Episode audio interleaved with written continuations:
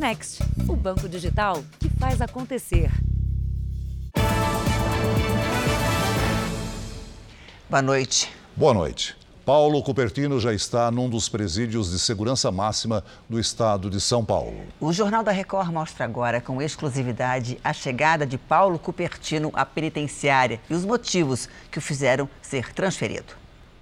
Cupertino foi levado sozinho na viatura. Foi revistado na entrada antes de descer do carro. Ele carregava poucos pertences pessoais e seguiu direto para a cela. Paulo Cupertino percorreu mais de 600 quilômetros depois que deixou o CDP do Belém, na capital paulista, onde estava preso. A cidade de Presidente Venceslau tem duas penitenciárias de segurança máxima. Elas são chamadas de P1 e P2. A P2 abriga os líderes de facções criminosas, condenados por tráfico de drogas, grandes roubos e que têm ligações com o crime organizado. Já na P1 estão detentos que cumprem penas administrativas e de perfil neutro.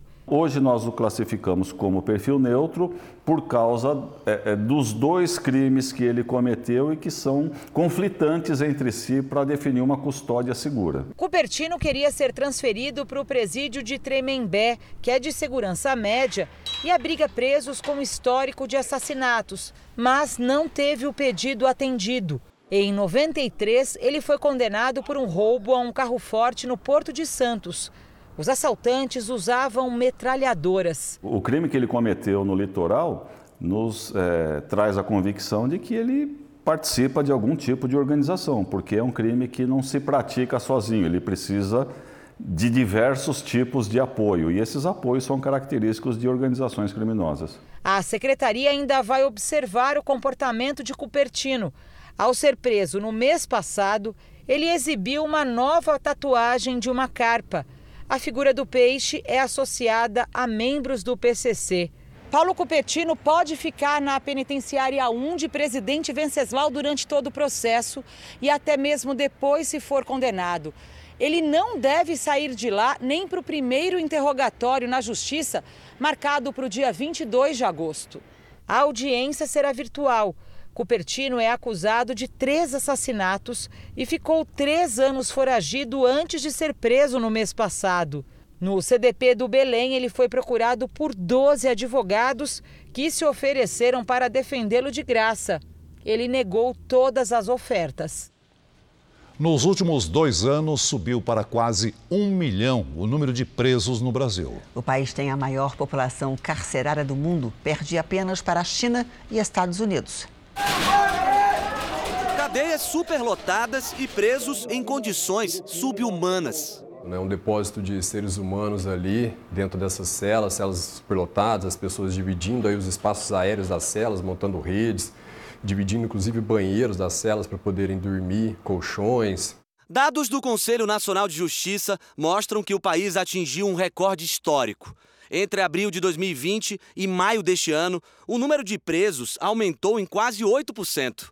Isso fez com que o Brasil pulasse para o terceiro lugar do ranking mundial de pessoas encarceradas, atrás apenas da China e dos Estados Unidos. A diretora do Departamento Penitenciário Nacional explica que o número não representa o total de pessoas dentro do sistema prisional. Mas temos pessoas também com privação de liberdade que estão fora do sistema prisional, com acompanhamento da justiça, das secretarias, mas que não ocupam a estrutura das penitenciárias. Mais de 80% das unidades prisionais do estado de São Paulo estão superlotadas. É o que mostra um levantamento feito pela Defensoria Pública durante a pandemia. Dos 27 centros de detenção visitados, 23 estavam com mais presos do que a capacidade permite.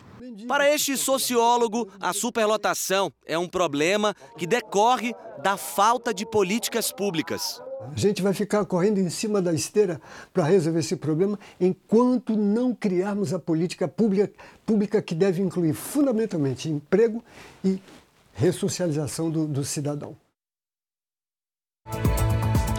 Veja agora outros destaques do dia. Homem preso no Amazonas é investigado pelo desaparecimento do jornalista inglês e do indigenista brasileiro. Imagens mostram a chegada dos assassinos do promotor paraguaio que atuava contra o crime organizado. Planos não são obrigados a cobrir tratamento que não estão na lista da Agência Nacional de Saúde. E na reportagem especial, flagrantes da prisão de passageiros tentando embarcar com drogas nos aeroportos brasileiros. Se ficar azul aqui, cocaína, tá? Já ficou.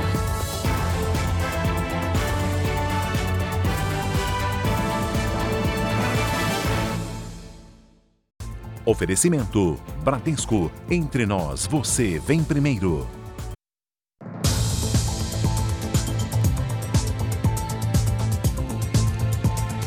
Quem pretende comemorar o Dia dos Namorados no próximo fim de semana deve ficar atento. É, a Associação Brasileira de Bares e Restaurantes alerta para o golpe do falso cupom que oferece desconto para clonar dados do cliente.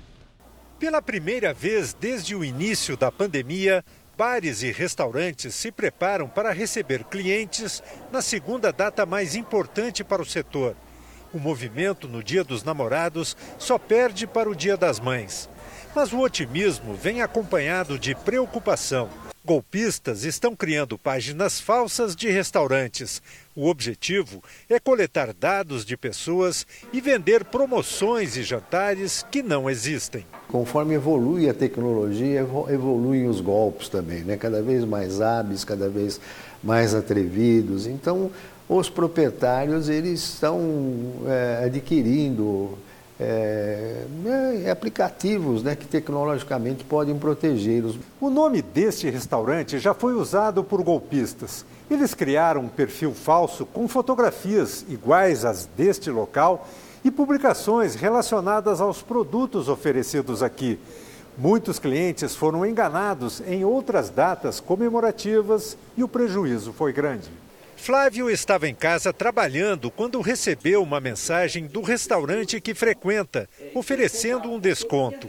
Era um golpe. E assim que clicou no link, o celular dele foi clonado. Durante sete dias, ficou com o um aparelho bloqueado, enquanto os criminosos enviavam mensagem aos contatos dele pedindo dinheiro. Uma pessoa chegou a fazer uma transferência de R$ 1.400. Agora, ele ficou mais cuidadoso com as mensagens que recebe. Qualquer outro link hoje que me é enviado, eu não acesso, não clico, ainda que seja assim até do meu trabalho, sem antes eu conferir se realmente tem uma veracidade. Em Belfort Roxo, no Rio de Janeiro, três paquistaneses foram sequestrados e torturados. Eles foram atraídos por um falso anúncio de venda de carro. Os estrangeiros ficaram cinco horas em poder da quadrilha, fizeram depósitos e transferências bancárias para os criminosos. As marcas da violência estão espalhadas pelo corpo, mas é a cabeça que está mais confusa. Eu não conseguia dormir, eu tomei remédio para dormir porque é uma trauma, chus, socos, tapas coreadas na cabeça, no rosto. Eles não têm pena de ninguém. Só desse imigrante paquistanês, os criminosos levaram 5 mil reais do cartão de crédito. Desta outra vítima, foram quase 7 mil pelo Pix. Mas as várias transferências chamaram a atenção e a conta foi bloqueada pelo banco. Ameaçando a morte, colocando arma na nossa cabeça. Foram quase cinco horas sob a mira de uma arma. Os três homens foram atraídos pelo anúncio da venda de um carro pela internet. O golpe contava com o apoio de um comércio na comunidade dominada pelos traficantes. De acordo com a bandeira do cartão, um elemento descia e até esse comércio, subia com a maquininha e lá obrigavam as vítimas a descarregarem os valores dos dez integrantes da quadrilha, cinco foram presos. Um deles, o dono do comércio. Outro aparece em uma ligação pedindo dinheiro para um amigo das vítimas. Eu posso falar na minha língua para ver se ele consegue arrumar dinheiro? Posso falar na minha língua? Manda ele fazer pro Pix do cara lá. Os investigadores descobriram que os criminosos já fizeram pelo menos outras cinco vítimas aqui no Rio de Janeiro só nos últimos dois meses. Os paquistaneses vieram para o Brasil há quase 10 anos em busca de uma vida melhor. Mas depois do trauma e do susto, agora pensam em voltar. Eu estou pensando em ir embora daqui, porque dinheiro se consegue em qualquer lugar. A vida é que é mais importante.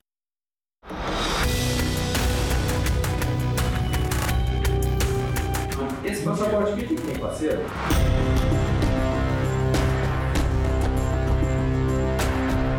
Se ficar azul aqui, cocaína, tá?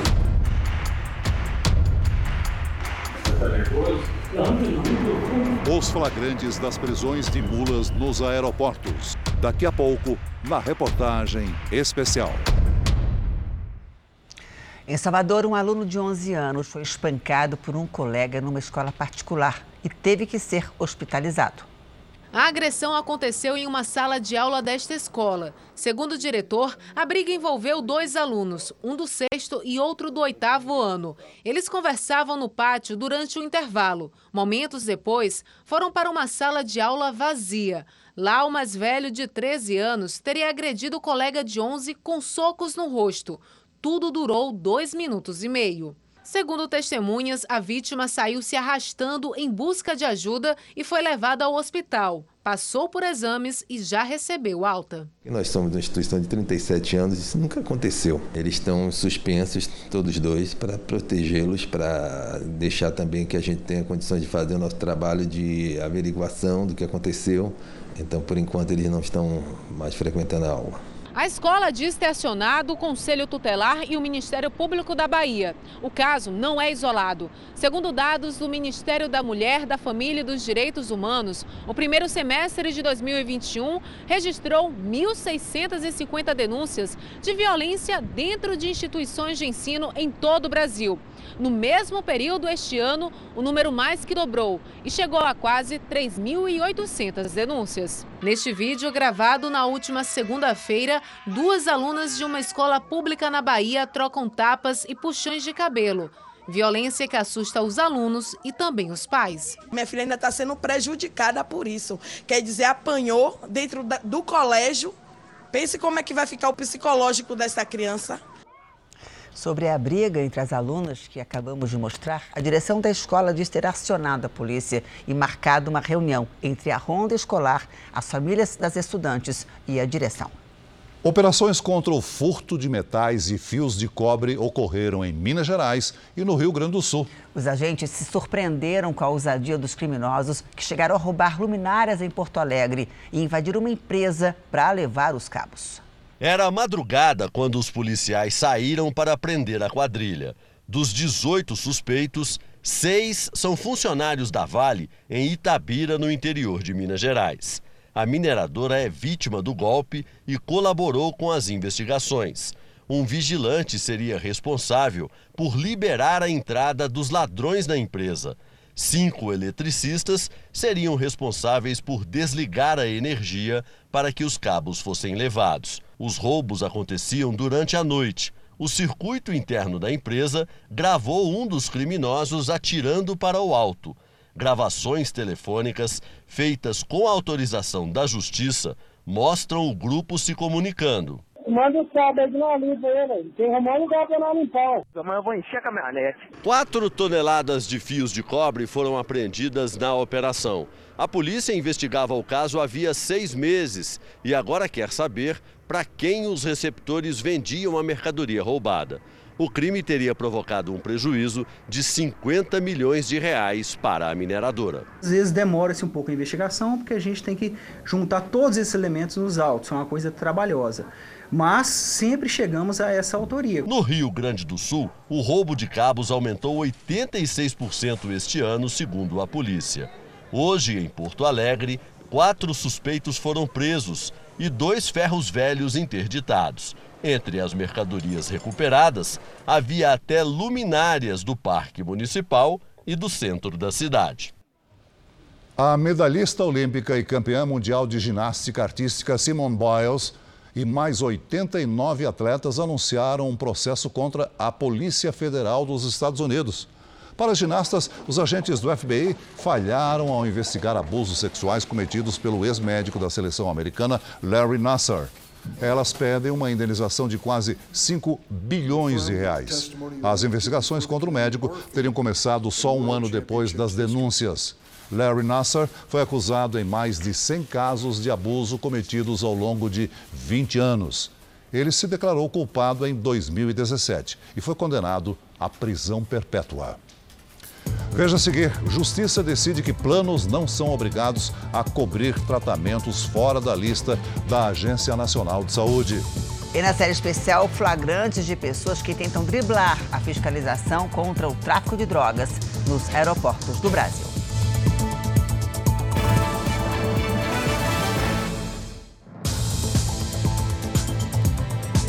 O presidente Bolsonaro disse hoje no Rio de Janeiro que não vai interferir na Petrobras para tentar reduzir o preço dos combustíveis. Ele também confirmou os assuntos que vai abordar no encontro com o presidente dos Estados Unidos amanhã na Cúpula das Américas. O presidente participou no Rio de Janeiro da formatura de novos sargentos da Marinha. Depois, Bolsonaro teve um encontro com empresários e voltou a defender a proposta de redução de impostos sobre combustíveis.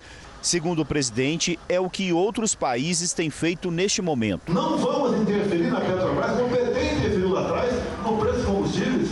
Não vamos interferir no preço da energia elétrica, como a Dilma interferiu lá atrás, e a conta vem salgada para te pagar depois disso aí.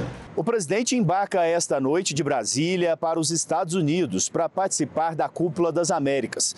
Nesta quinta-feira à tarde, terá reunião com o presidente norte-americano Joe Biden.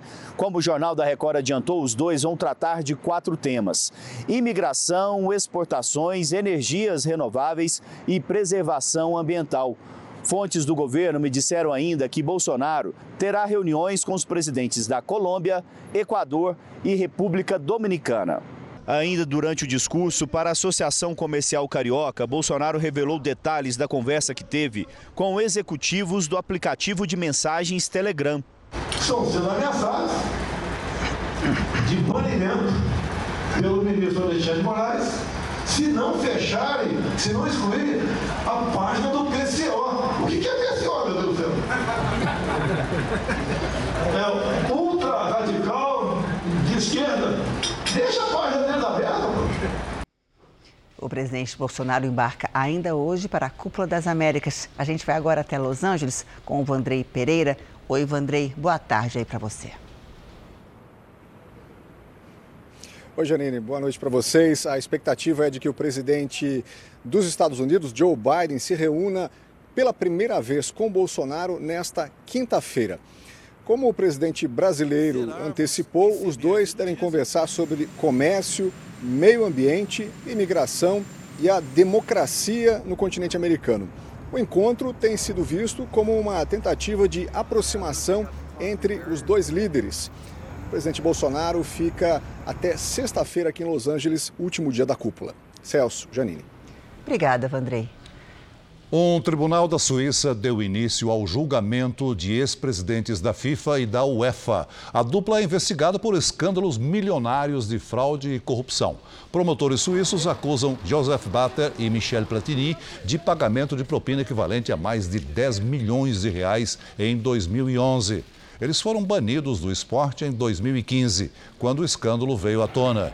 Os dois ainda enfrentam acusações de gestão danosa, abuso de confiança e falsificação de documentos. O julgamento vai até o dia 22 de junho. E se for condenada, a dupla pode pegar até cinco anos de prisão.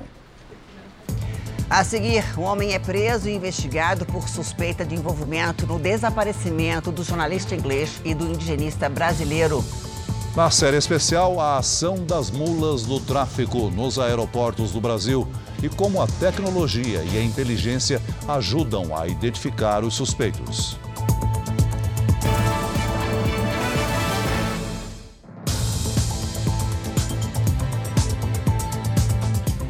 O projeto que limita a cobrança de impostos estaduais sobre combustíveis e outros produtos e serviços foi apresentado hoje em Brasília. Os estados negociam uma forma de compensar a queda na arrecadação. Governadores e secretários estaduais de Fazenda estiveram com o presidente do Senado, Rodrigo Pacheco. Uma sugestão foi suspender o pagamento da dívida dos estados com a União por dois anos. A outra envolve usar lucros da Petrobras para compensar os estados. O projeto, que será votado no Senado na segunda-feira, é igual ao que foi aprovado na Câmara, com alguns pontos a mais. No texto do Senado, serão zerados impostos federais sobre o álcool. Também podem ser votadas na segunda-feira duas mudanças na Constituição. Uma compensa financeiramente os estados que zerarem os impostos sobre diesel, gás de cozinha e etanol. Outra torna o álcool mais competitivo caso o preço da gasolina caia. As novas regras passariam a valer em 1 de julho. Se tudo for aprovado, o governo estima que a queda nos postos será de R$ 1,65 no litro da gasolina e R$ 76 centavos no litro do diesel. Acho que a preocupação dos governadores é correta, mas acho que o governo está legitimado para poder tomar as iniciativas que considerem adequadas no sentido de enfrentar essa emergência. Nós estamos vivendo uma emergência. Isso impacta no bolso da população. Uma pesquisa revela que apenas 4 de cada 10 lares brasileiros conseguem ter acesso à alimentação. Em dois anos, por causa dos efeitos da pandemia, 14 milhões de pessoas entraram para o grupo que sofre com a fome no país. 33 milhões. Esse é o número de brasileiros que, de acordo com a pesquisa, sofrem hoje com a fome. A fome é uma expressão, talvez uma expressão mais trágica do empobrecimento de grande parcela da população. O levantamento é da Rede Brasileira de Pesquisa em Soberania e Segurança Alimentar. Foi realizado em todo o país e também mostrou que nos últimos dois anos 14 milhões de pessoas entraram para a estatística da fome, se juntando às 19 milhões que já faziam parte desse grupo. A pandemia foi bem marcada em 2020. A gente, no ano passado, a gente estava na retomada. Só que, além do emprego, você tem o preço dos alimentos. O preço dos alimentos dispara, não se consegue controlar. Veja que ele começa a aumentar no final de 2020, não foi? Então, em 2021, a gente tem esse crescente. Este projeto social arrecada alimentos e distribui em diferentes cidades brasileiras. Mil quentinhas são preparadas todos os dias aqui na sede do projeto. Aí os voluntários vêm até aqui buscar essa comida e distribuir para quem muitas vezes não sabe se vai conseguir fazer a próxima refeição. É um trabalho de formiguinha, mas que faz muita diferença para quem recebe. Isso aqui é bom, é garantido toda semana.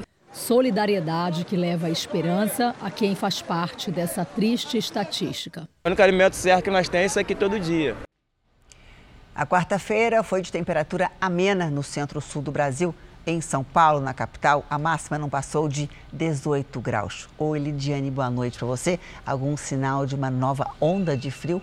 É sim, viu, Janine? Boa noite para você, Celso, para todos que nos acompanham. Olha, uma circulação de ventos espalha nebulosidade entre o sudeste e o sul do país.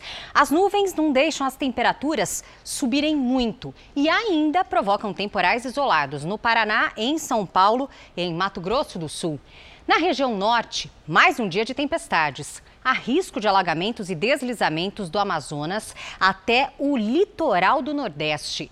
Nas áreas claras do mapa, aí sim o tempo fica firme. Nesta quinta, o frio começa a dar as caras, com mínima de 10 graus na Serra Gaúcha e de 9 no sul de Minas. Em Florianópolis, faz 22 graus. No Rio de Janeiro, máxima de 26. Em Goiânia, 31 e em Boa Vista, até 32. Em São Paulo, frio e chuva nos próximos dias. Nesta quinta faz 22. Na sexta, máxima de 20. E no fim de semana, do Dia dos Namorados, mínimas abaixo de 10 graus. Tempo Delivery. Lidiane, nós atendemos a Stephanie, que é de Quiterianópolis, lá no Ceará. Vamos lá. Oi, Stephanie. Seguinte, a chuva mais forte dos próximos dias cai nesta quinta-feira. Máxima de 28 graus. A partir de sexta, a quantidade de água diminui e o sol aparece mais. Máxima de 29. A Marcela e o Lúcio completam 10 anos de casamento no dia 10. Eles são lá de Vila Velha, Espírito Santo. Aí, muito bem. Parabéns para vocês, viu, Marcelo e Lúcio? A comemoração de vocês será com tempo fresquinho. Até sábado, o sol aparece entre muitas nuvens. Nesta quinta, máxima de 25 graus. Faça como eles e participe do Tempo Delivery pelas redes sociais. Mande uma mensagem com a hashtag você no JR. Janine, Celso. Até amanhã, Obrigada, Lídia. Lídia. Até amanhã. O Jornal da Record faz uma pausa de 30 segundos e na volta você vai ver a história da mulher que passou milhares de trotes ao serviço de emergência da polícia. Torcedores do Juventude e do Atlético Paranaense entraram em confronto antes do jogo desta noite entre as equipes na cidade gaúcha de Caxias do Sul.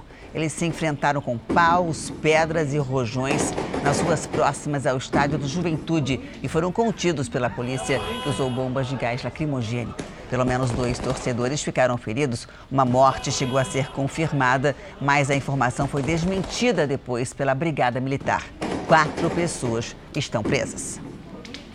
Os assassinos do promotor paraguaio morto na Colômbia no mês passado, em plena lua de mel, usaram as redes sociais da mulher dele para saber onde agir. Até o momento, cinco pessoas foram presas por envolvimento no crime. De acordo com os investigadores, quatro confessaram e disseram ter tramado por cinco dias a morte do promotor Marcelo Pet, de 45 anos, conhecido por combater o crime organizado na região de fronteira entre Paraguai e o Brasil. Pet e a esposa passavam a lua de mel na ilha de Baru, na Colômbia. Os assassinos pesquisaram as redes sociais da mulher do promotor. Chegaram de moto aquática à ilha e se aproximaram do casal. As imagens não mostram o momento dos disparos. A polícia acredita que o piloto da moto aquática era o venezuelano Gabriel Carlos Luiz Salinas Mendoza, que está foragido. E hoje o governo ofereceu uma recompensa de mais de 640 mil reais por informações sobre ele. As investigações também apontam o envolvimento do crime organizado brasileiro no assassinato. Um gerador de energia de um hospital do Rio de Janeiro pegou fogo hoje de manhã. Pacientes tiveram que ser transferidos. O incêndio aconteceu num hospital particular em Copacabana, na zona sul do Rio. Vizinhos abriram as garagens dos prédios e ajudaram a abrigar doentes graves. Ninguém ficou ferido, mas muitos pacientes foram transferidos de ambulância para outras unidades. A quadra de um colégio particular também foi usada para receber os doentes. Segundo informações do hospital, o fogo começou num gerador de energia no setor de roupas. A causa do incêndio é investigada. Um levantamento feito pela Polícia Militar de São Paulo constatou que uma única mulher fez mais de 31 mil ligações para o serviço 190. É, todas as chamadas eram trotes, denúncias falsas que atrapalham o atendimento da polícia e que podem prejudicar quem realmente precisa de ajuda. O Centro de Operações da PM de São Paulo recebe 38 ligações por minuto. Seria crime que não acaba mais se muitas não fossem denúncias falsas. Polícia está na emergência? Moço. Sim, qual a sua emergência? Eu tô sendo seguida. Sendo seguida como? Na onde? Oi? Na onde? No Instagram. Às vezes, a brincadeira movimenta um batalhão. Um contingente de 1.300 policiais se reveza 24 horas por dia para atender aos chamados de 39 municípios da região metropolitana de São Paulo. Quando a denúncia não é identificada como falsa, a PM desloca equipes e até aeronaves para atender as ocorrências que, na verdade, nunca existiram. O trote é o maior problema enfrentado pelos policiais que trabalham na Central 90. As ligações com informações falsas custam caro e atrasam o atendimento de quem realmente precisa aqui na rua. Um levantamento do Centro de Operações identificou que a mesma mulher passou mais de 31 mil trotes para a central de atendimento. Foram mais de 60 ligações por dia durante um ano e cinco meses. Os trotes eram feitos da cidade de Itarabaí, a 521 quilômetros de São Paulo. As chamadas partiram do celular desta mulher, de 41 anos. Ela diz que sabe ser errado passar trote e não consegue se controlar. É a mesma coisa que falar, não faz, e eu tô fazendo. Mesmo que eu fosse uma criança teimosa, entendeu? A mulher chegou a ser presa, mas foi liberada. Um caso excepcional. A prisão foi a última instância realmente. Antes disso, ela foi intimada por duas vezes na delegacia de polícia para que parasse. Houve duas decisões judiciais proibindo ela de fazer ligações. Uma lei estadual de 2012 prevê multa para o trote em São Paulo, mas a lei nunca foi regulamentada. A falta de punição transforma a central da polícia num único canal de atendimento da população. Polícia Militar Emergência? Alô, polícia, por favor. É... Eu fechei a porta aqui, a chave quebrou. O que eu devo fazer? Não entendi, senhor. Fechou a porta de onde, senhor? A porta de casa. Só ligar para um chaveiro, senhor. Enquanto uma falsa comunicação de crime, uma brincadeira está sendo realizada por meio de um trote, alguém que está com uma emergência verdadeira vai estar numa fila de espera esperando para falar.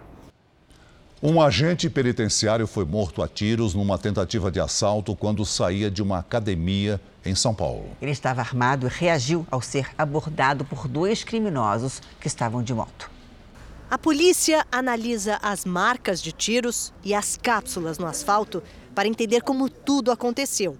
O agente penitenciário Lucas Rodrigues Aguiar saiu da Academia de Artes Marciais por volta das 10 da noite. A imagem de uma câmera de segurança mostra o momento em que ele vai buscar o carro estacionado numa rua ao lado. Outra câmera registra quando uma moto com dois ocupantes entra na mesma rua. Em seguida, a dupla teria abordado o agente. Segundo a polícia, Lucas, que estava armado, reagiu. Ele conseguiu acertar um dos criminosos, mas também foi atingido. Mais tarde, em uma rua próxima daqui, policiais militares encontraram o assaltante baleado, caído ao lado da moto que tinha a placa adulterada. O agente penitenciário e o assaltante morreram. O comparsa conseguiu fugir, mas a polícia já tem pistas sobre ele. Seria um morador da comunidade João 23, que fica na mesma região. O caso foi registrado como latrocínio consumado tentativa de roubo seguida de morte. De acordo com a Secretaria de Segurança Pública, já foram registrados 21 latrocínios até o mês de abril na cidade de São Paulo, 53 em todo o ano passado. No bairro onde o agente penitenciário foi morto, os moradores reclamam da crescente insegurança. Já foi um bairro tranquilo, ultimamente está muito perigoso. É uns dois casos por semana assim, de assalto. No Rio de Janeiro, a empresária conhecida como Rainha dos Reboques foi alvo de uma operação policial. O endereço fica no condomínio das Mansões, na Barra da Tijuca, zona oeste do Rio. A rotina de ostentação tinha direito à piscina, área gourmet com hidromassagem e muito requinte na casa de três andares. Nas publicações na internet, viagens, uma lancha, roupas de marcas importadas e joias. Mas para a Polícia Civil, a vida de glamour da empresária e influenciadora Priscila Santos era apenas uma fachada para encobrir crimes como estelionato e associação criminosa. Dona de uma das maiores firmas de reboque do país, ela estaria envolvida em um esquema de fraudes em leilões do Departamento de Transportes Rodoviários do Rio de Janeiro. Os problemas teriam começado há pelo menos dois anos. Não havia repasses é, aos órgãos governamentais, dentro e congêneres, nem tampouco a determinados é, proprietários de veículos que tiveram seus carros leiloados, vários também não receberam os valores devidos. As investigações mostraram que a empresa de Priscila pode ter lucrado cerca de 5 milhões de reais com o esquema. Oito mandados de busca e apreensão foram cumpridos em endereços ligados à empresária, na capital e em Nova Iguaçu, na Baixada Fluminense. Priscila, conhecida como Rainha dos Reboques, não foi encontrada. Os advogados da empresária dizem que ela está sendo ameaçada por não entrar em esquemas ilícitos e que comunicou o fato ao Ministério Público há duas semanas. A investigação vai prosseguir, justamente alimentada por esse novo material que foi trazido na, no inquérito policial. Em nota, o Departamento de Transportes Rodoviários do Rio de Janeiro diz que colabora com a Polícia Civil para desvendar esse caso e ser ressarcido. Um comitê da Câmara dos Deputados dos Estados Unidos se reuniu hoje para ouvir testemunhas dos ataques a tiros no Texas e em Nova York. Parentes das vítimas discursaram no Congresso americano. A reunião era para discutir medidas sobre o porte de armas de fogo e a segurança nas escolas. Uma das alunas que sobreviveram ao ataque à pré-escola no Texas disse que se fingiu de morta para não ser alvo do atirador. A menina de 11 anos contou ainda que pegou o celular da professora atingida por um tiro e ligou para a emergência. Na Alemanha, uma professora morreu e 14 estudantes ficaram feridos num atropelamento. O carro invadiu a calçada de uma avenida movimentada em Berlim e atingiu vários pedestres. Depois, atravessou a vitrine de uma loja. O motorista, de 29 anos, foi detido. A polícia investiga se foi um acidente ou uma ação proposital. O Jornal da Record faz uma pausa de 30 segundos. E na volta, a prisão do homem investigado pelo desaparecimento do jornalista inglês e do indigenista brasileiro no Amazonas. Um homem suspeito de envolvimento no desaparecimento do jornalista inglês Don Phillips e do indigenista brasileiro Bruno Pereira foi preso no Amazonas. As buscas pelos dois entram no terceiro dia com mais reforços. No terceiro dia de buscas, o trabalho das Forças Armadas foi intensificado. Segundo o ministro da Defesa, são mais de 150 militares envolvidos na operação. Tem muito problema na área e a gente não tem a noção do que pode ter acontecido. A gente torce e reza para que sejam encontrados eh, os dois com, com, vida, são e salvos, e, e o esforço da defesa com as forças para a gente ajudar nas buscas desses dois, o jornalista e o indigenista, isso não há dúvida.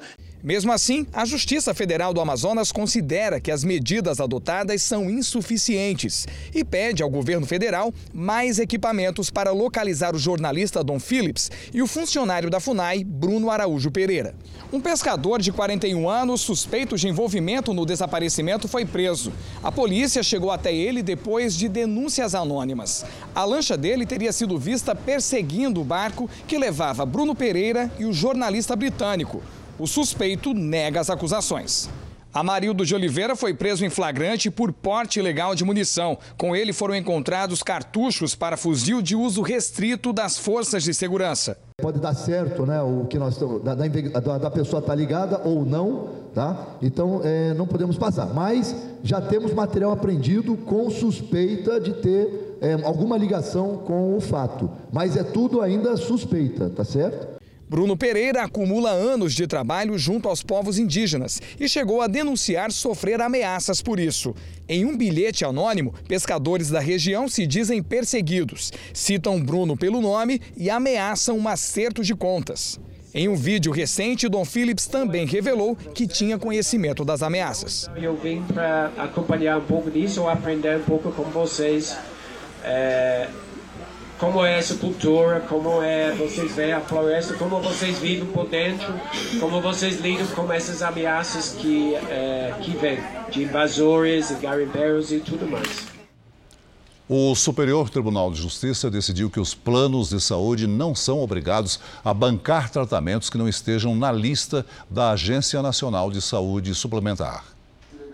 Por seis votos a três, os ministros decidiram que os planos de saúde podem se restringir aos tratamentos previstos pela Agência Nacional de Saúde Suplementar, a ANS. A decisão altera o entendimento aplicado até aqui pela Justiça, que na maioria dos casos considerava a lista da ANS como um exemplo de procedimentos, sem que as operadoras se limitassem a eles. Apesar da mudança, os ministros definiram exceções à regra, se não houver uma terapia equivalente na lista da ANS ou se todas as opções forem esgotadas.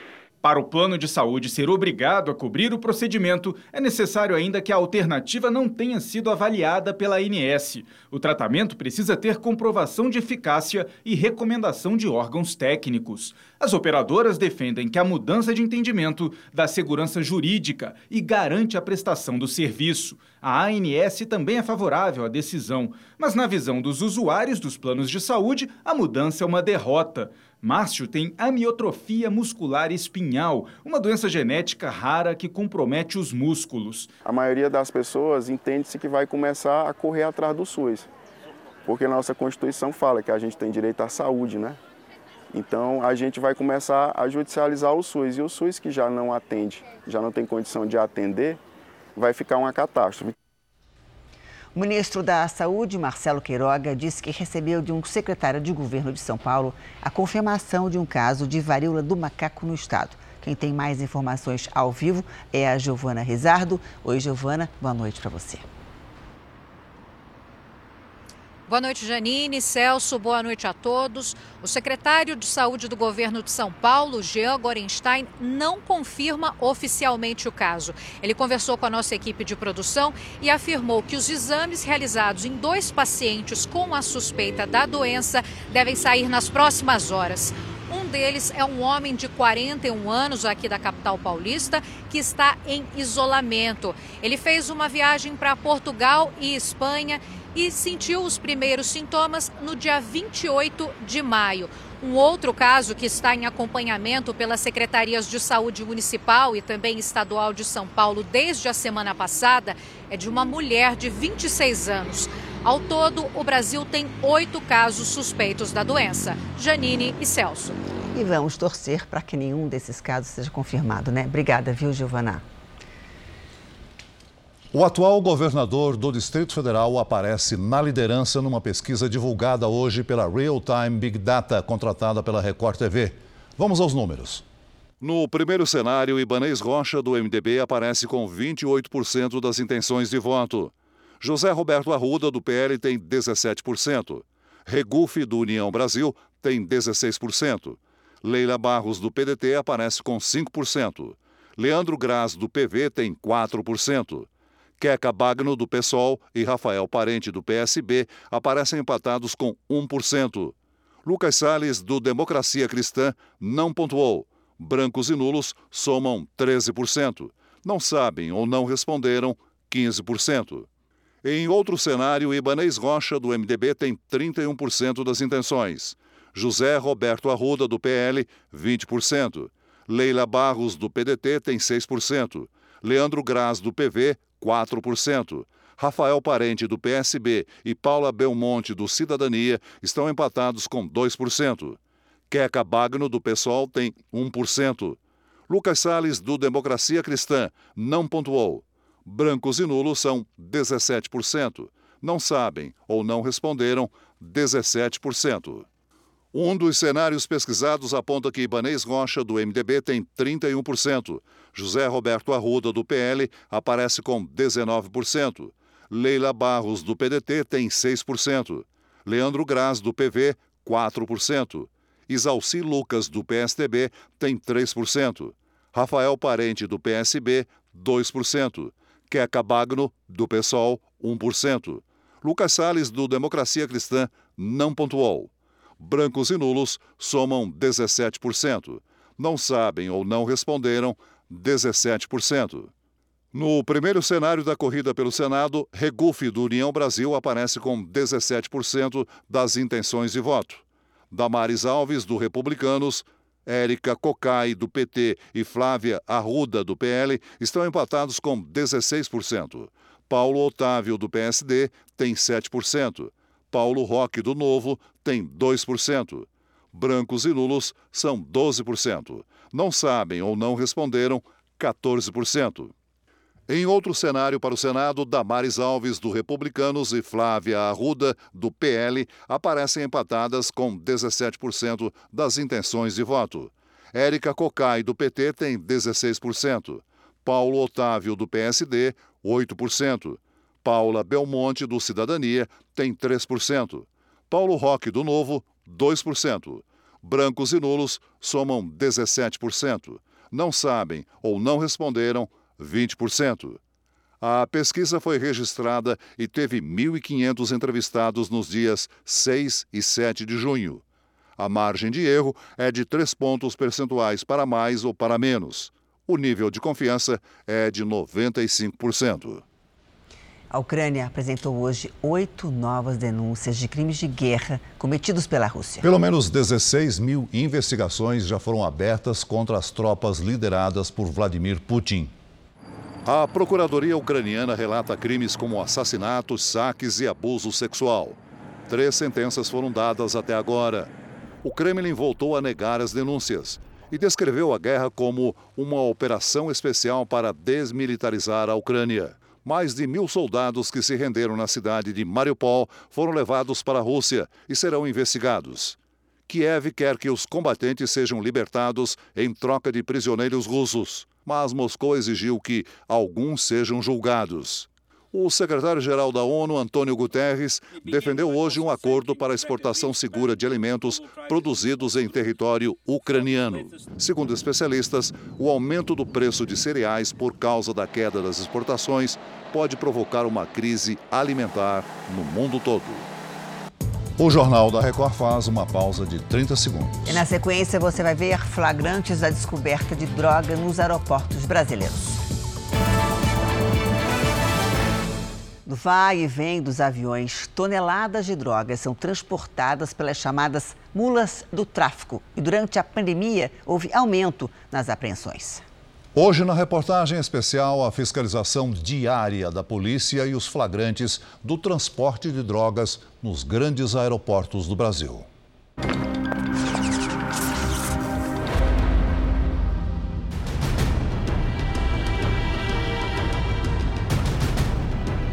Cães farejadores estão atentos no saguão do aeroporto.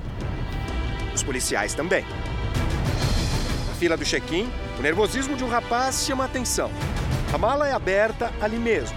Com uma faca, os policiais federais furam o fundo e encontram um pó branco. Se ficar azul aqui, cocaína, tá? Já ficou. O brasileiro, de 31 anos, levaria 6 quilos de cocaína para Joanesburgo, na África do Sul. É mais uma mula do tráfico presa no aeroporto de Guarulhos. Este é o maior aeroporto do Brasil e também o mais utilizado pelo narcotráfico. Só de janeiro a abril deste ano, 95 pessoas foram presas aqui tentando entrar ou sair do país com drogas. Um número 20% maior do que no mesmo período de 2019, antes da pandemia. E a quantidade de entorpecentes apreendidos mais do que dobrou. Foram 924 quilos nos quatro primeiros meses deste ano, contra 427 no primeiro quadrimestre de 2019. No ano passado, a maior parte dos presos por tráfico no aeroporto de Guarulhos era formada por brasileiros. Em seguida, africanos e depois sul-americanos. O combate às drogas nos aeroportos brasileiros é feito pela polícia e pela Receita Federal. Entramos em áreas restritas da Receita em Viracopos, no interior de São Paulo. Todo o trabalho da Receita Federal na apreensão de droga começa aqui. Então, a gente tem o primeiro passo é fazer uma avaliação do, dos passageiros que a gente tem nos voos que chegam e que saem de Viracopos, né? As câmeras monitoram movimentações diferentes. Os scanners tentam enxergar o que os olhos humanos não conseguem ver. Os cães farejam e o trabalho de inteligência identifica suspeitos antes mesmo deles chegarem ao aeroporto.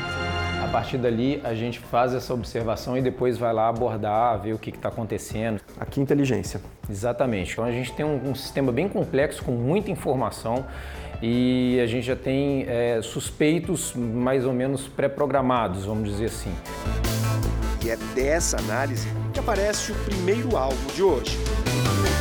A inteligência da Receita identificou um passageiro suspeito e está esperando ele chegar ao aeroporto. Trata-se de um angolano que mora em São Paulo, mas está vindo em um voo do Rio de Janeiro e daqui vai direto para Portugal, uma das principais portas de entrada na Europa da cocaína produzida na América do Sul.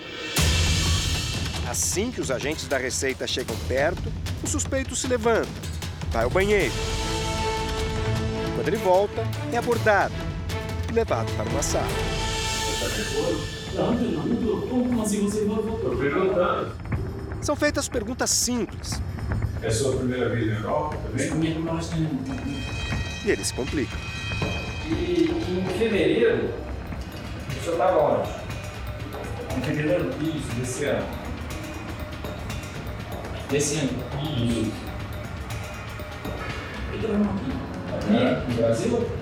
E como são uma viagem sua para a Europa, justamente porque o senhor nunca foi, né? Lembrou agora da viagem ou continua esquecido? A mala é revistada e um outro passaporte com outro nome é encontrado. Esse passaporte aqui é de quem, parceiro? É mesmo. Então esse aqui não é o senhor, né? Não. O homem não consegue explicar os dois passaportes, mas nenhuma droga é encontrada com ele.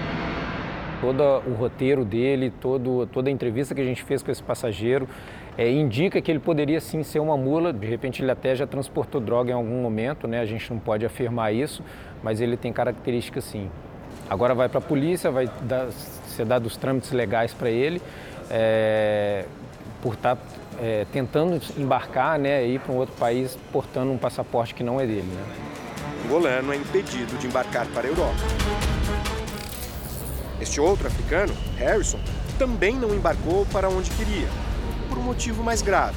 Com ele foram encontrados 10 quilos de cocaína. O nigeriano de 36 anos, que vivia no Brasil, iria para a Etiópia. Por que você aceitou? Não tem dinheiro nada, de comida é muito difícil. De pagar aluguel é difícil. Só eu vi uma pessoa e falar com ele, ajudar eu na pagar na ônibus. Ele falou para você não tem trabalho. Eu explicar para ele. Agora meu dinheiro acabou. Eu gastar tudo na coronavírus. A proposta era para ganhar 10 mil reais se tudo desse certo. Preso há um ano e sete meses, nem conheceu o filho que nasceu enquanto estava na cadeia. No presídio, ele trabalha para reduzir a pena, lamenta o que aconteceu e diz que não existe nada como a liberdade. It's nothing like freedom.